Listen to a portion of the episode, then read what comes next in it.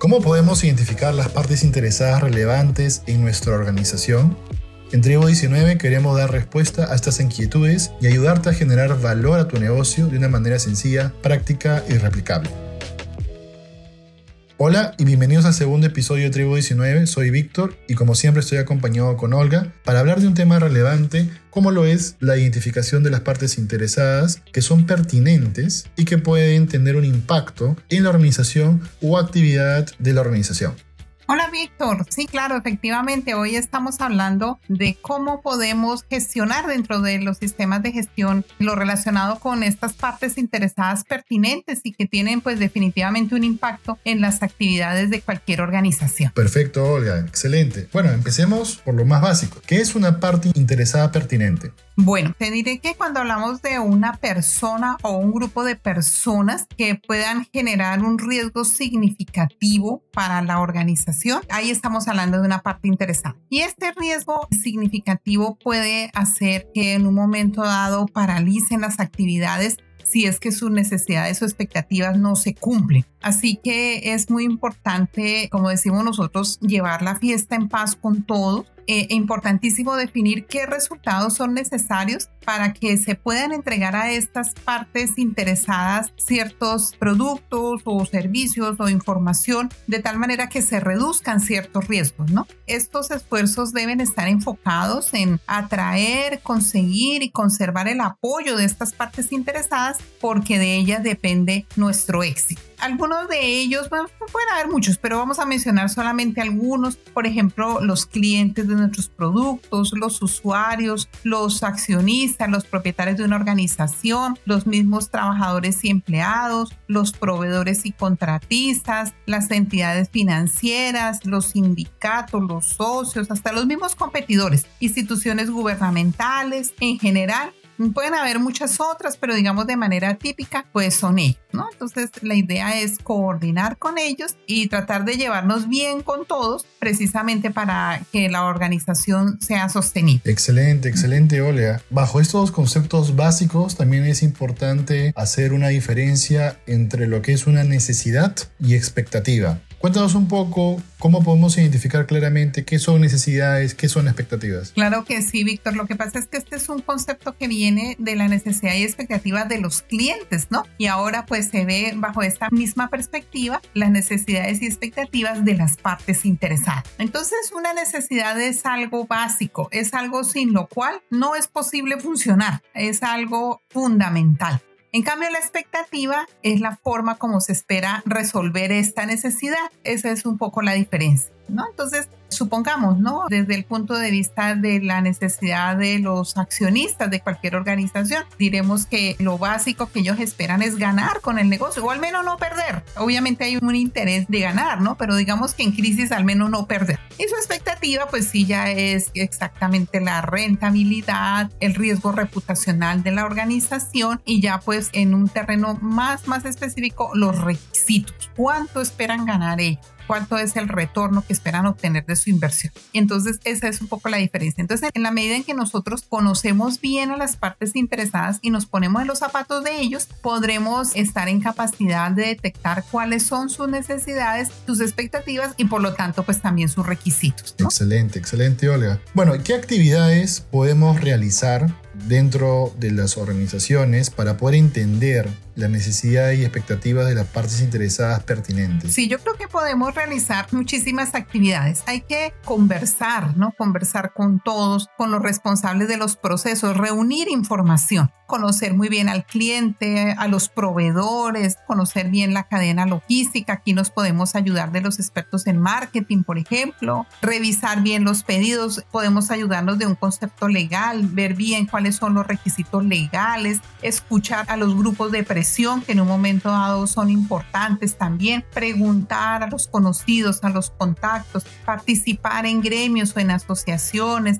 definitivamente recibir información del mercado, compararnos con otros es perfectamente válido, hacer un benchmarking o hacer encuestas a los clientes, a los usuarios o a algunas partes interesadas también, medir la satisfacción de los clientes O sea, pueden ser múltiples fuentes de información. Lo importante es que nosotros estemos de verdad muy bien enterados de qué es lo que piensan, lo que sienten estas partes interesadas y recordemos también, Víctor, que pueden haber temas culturales acá, ¿no? Que no todos pensamos igual y entonces tenemos definitivamente personas o grupos de personas que no piensan igual que nosotros y que por lo tanto no tienen los mismos intereses que nosotros podríamos pensar, ¿no? Así que es muy importante también tener en cuenta esta información. Excelente, excelente, Olga. Si tenemos un innumerable listado de partes interesadas que, como has comentado, que pueden ser clientes, proveedores, competidores, instituciones financieras, gubernamentales, ¿cómo puedo evaluar la relevancia? ¿Qué criterios podemos tomar en cuenta para saber ¿Qué parte interesada puede ser más relevante para el negocio, etcétera? Bueno, aquí podemos evaluar la relevancia teniendo en cuenta dos factores súper importantes, que son la influencia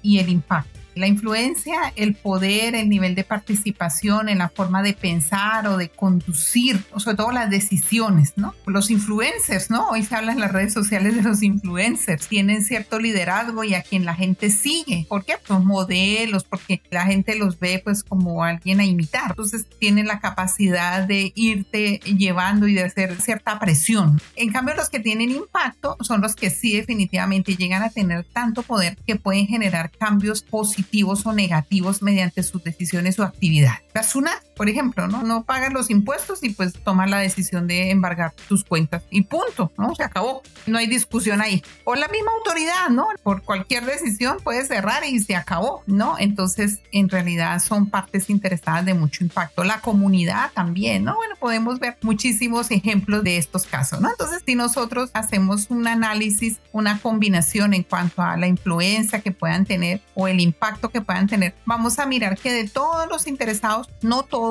tienen el mismo poder, ¿no? No todos tienen la misma influencia o el mismo impacto, solamente algunos de ellos. Obviamente que el análisis es un poco subjetivo, pero por eso necesitamos contar con opiniones de expertos y hacer un trabajo en equipo para que de acuerdo con el sentido común, con el criterio, podamos saber cuáles de estas partes interesadas tienen poca o baja influencia o poco o bajo impacto y de ahí pues salen las partes interesadas pertinentes. Excelente. Y eso quiere decir también que si identificamos en una matriz aquellos que tienen mucha influencia y mucho impacto, probablemente una de las decisiones importantes que tenemos que hacer desde la alta dirección es mantenerlos cerca, ¿verdad? Hay que tenerlos, mantenerlos cerca con información, con los requisitos que ellas puedan solicitar, darle información a tiempo, etc. Y esta capacidad que se va dando dentro de la organización puede generarnos también riesgos y oportunidades. Claro que sí, por supuesto. Como tú dices, claro que sí, la idea es mantenerlos cerca y mantenerlos tranquilos,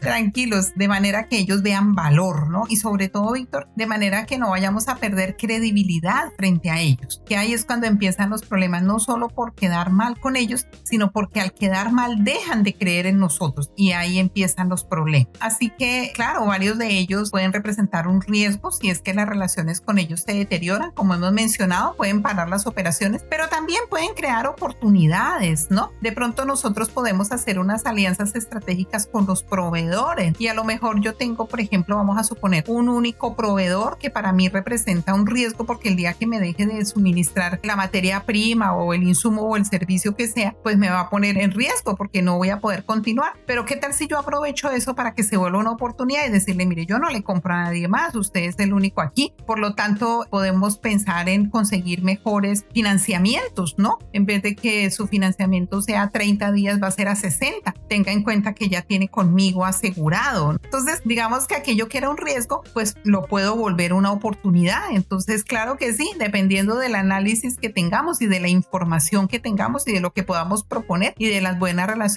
que lleguemos a manejar con las partes interesadas pertinentes. Excelente. Y eso quiere decir que también tenemos que no solamente clasificarlo de forma muy general, ¿no? Solo proveedores, no. También tenemos que entrar un poco más al detalle porque por cada tipo de proveedor también podemos tener algunos riesgos y en algunos casos también oportunidades según la cadena de suministro que yo pueda tener. Bueno, qué importante. ¿A qué fuente de información podemos recurrir para identificar los requisitos? Bueno, como mencionábamos hace un rato, podemos revisar contratos, órdenes de pedido, por ejemplo, registros de conformidad, precios, disponibilidad, de entrega, contratos con proveedores, estándares del sector, acuerdos con comunidades, por ejemplo, la misma ley autorizaciones, licencias, lineamientos corporativos, ¿no? Entonces, la verdad que son un mundo de informaciones a las cuales podemos acudir. Las mismas informaciones que salen en la prensa también, por supuesto, son muy valiosas. Entonces hay que tener en cuenta que todo esto cambia, ¿no? O sea, las partes interesadas pueden cambiar de un momento a otro, ¿no? Y pueden cambiar no solo de parte interesada, sino de manera de pensar, pueden cambiar las circunstancias.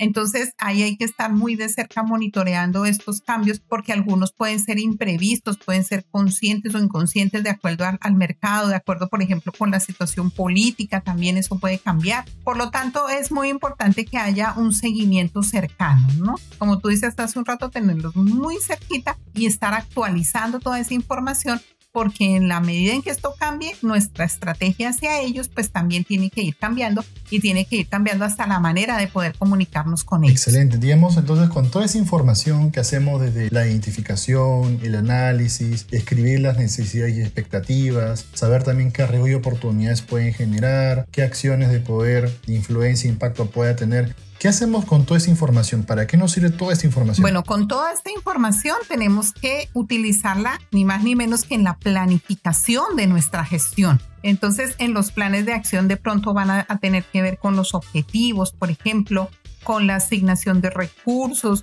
con asignación de responsables para ciertas actividades. Y de ahí para allá, pues se refleja en el ciclo PHBA, ¿no? En la planificación, en la implementación, en la verificación y por lo tanto en la mejora. Entonces es una parte fundamental para que con base en eso nosotros podamos planificar en realidad todo nuestro sistema de gestión. Es normal y típico que muchas veces en las organizaciones no tomemos en cuenta con claridad o hagamos un ejercicio básicamente con un tiempo bastante discontinuo. ¿Qué pasa si no lo hacemos? En tu experiencia es, claro, bajo los estándares del sistema de gestión tenemos que hacerlo, pero ¿qué pasa si no lo hacemos? ¿Qué podemos perder, etcétera? Uy, Víctor, pues la verdad por eso se generan muchas dificultades, muchos problemas, ¿no? Pues tenemos partes interesadas insatisfechas, tenemos problemas de relacionamiento con ellos. Por otro lado, perdemos credibilidad ante ellos, pueden volverse en nuestra contra, pueden paralizar la operación, ¿no? Sencillamente por no entender bien sus necesidades o no llevarnos bien con ellos o, sencillamente no hacer nada, ¿no? Sí, es muy delicado, la verdad que sí, bastante delicado. Entonces hay que tenerlos en cuenta, de verdad.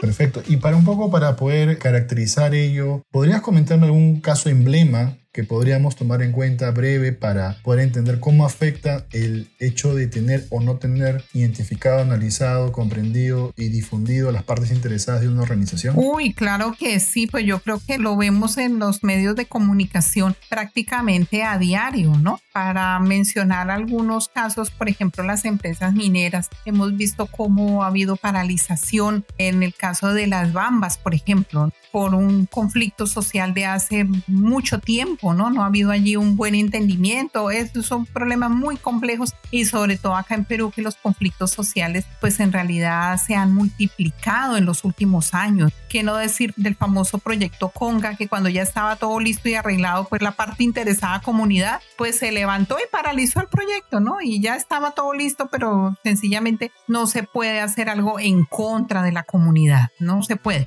Entonces, si ellos dicen que no, pues no. O sea, en realidad dependemos de ellos, ¿no? Dependemos de las partes interesadas. Y lo interesante de esto, Víctor, es que este trabajo con las partes interesadas deben hacer desde el principio, ¿no? Desde el mismo momento en que se conciben los proyectos, que se están haciendo los estudios, los estudios ambientales, los estudios de factibilidad, desde ahí deben hacer ya el tema de las partes interesadas, ¿no? Porque de no tenerlo en cuenta, pues en realidad se pierde inversión, se pierde tiempo, se pierden muchísimas cosas precisamente por no tener en cuenta las partes interesadas. Hay que tener en cuenta, Víctor, que lo que no mejora empeora. Entonces, si nosotros vemos que hay una parte interesada que no está contenta, tenemos, por ejemplo, un vecino que nos reclama porque hacemos ruido, no lo dejamos dormir y lo que fuere, y no le prestamos atención y no solucionamos el problema, pues en realidad eso no se arregla solo, ¿no? Eso lo que pasa es que empeora. Y eso es lo que muchas veces dentro de la gestión no se tiene en cuenta. No somos abiertos a la comunicación y eso pues puede ser fatal, ¿no? Eso puede hacer fracasar cualquier proyecto por bueno que sea en los papeles, ¿no? Puede ser muy bueno, muy rentable y todo,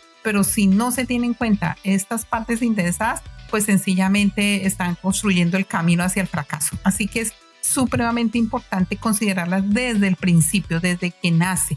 Desde ahí empezar a considerarlo. Y si no se ha considerado, empezar a considerarlo porque precisamente de ella necesitamos para tener éxito en nuestra organización. Ok, buenísimo. Gracias, Olga. Hemos llegado al fin de este episodio Tribu 19. Esperamos que lo hayan pasado bien y sobre todo haber transmitido lo clave para la comprensión de las partes interesadas pertinentes de una organización. Ha sido un gusto, Olga, y gracias por acompañarnos y también muchísimas gracias a todos ustedes por escucharnos. También no queremos irnos sin antes anunciarles que pueden ser parte de la comunidad de Tribu 19 a través de nuestras redes sociales. Nos pueden encontrar en LinkedIn como Tribu 19, también en Facebook e Instagram como arroba tribu19com. Ahí les estaremos compartiendo también contenido de mucho valor cada semana para que puedan interactuar con nosotros, contarnos sus dudas y sobre todo puedan conocer más acerca de los sistemas de gestión. Nos reencontramos en el siguiente episodio. Muchas gracias, Olga. Gracias, Víctor. Gracias a todos. Un abrazo.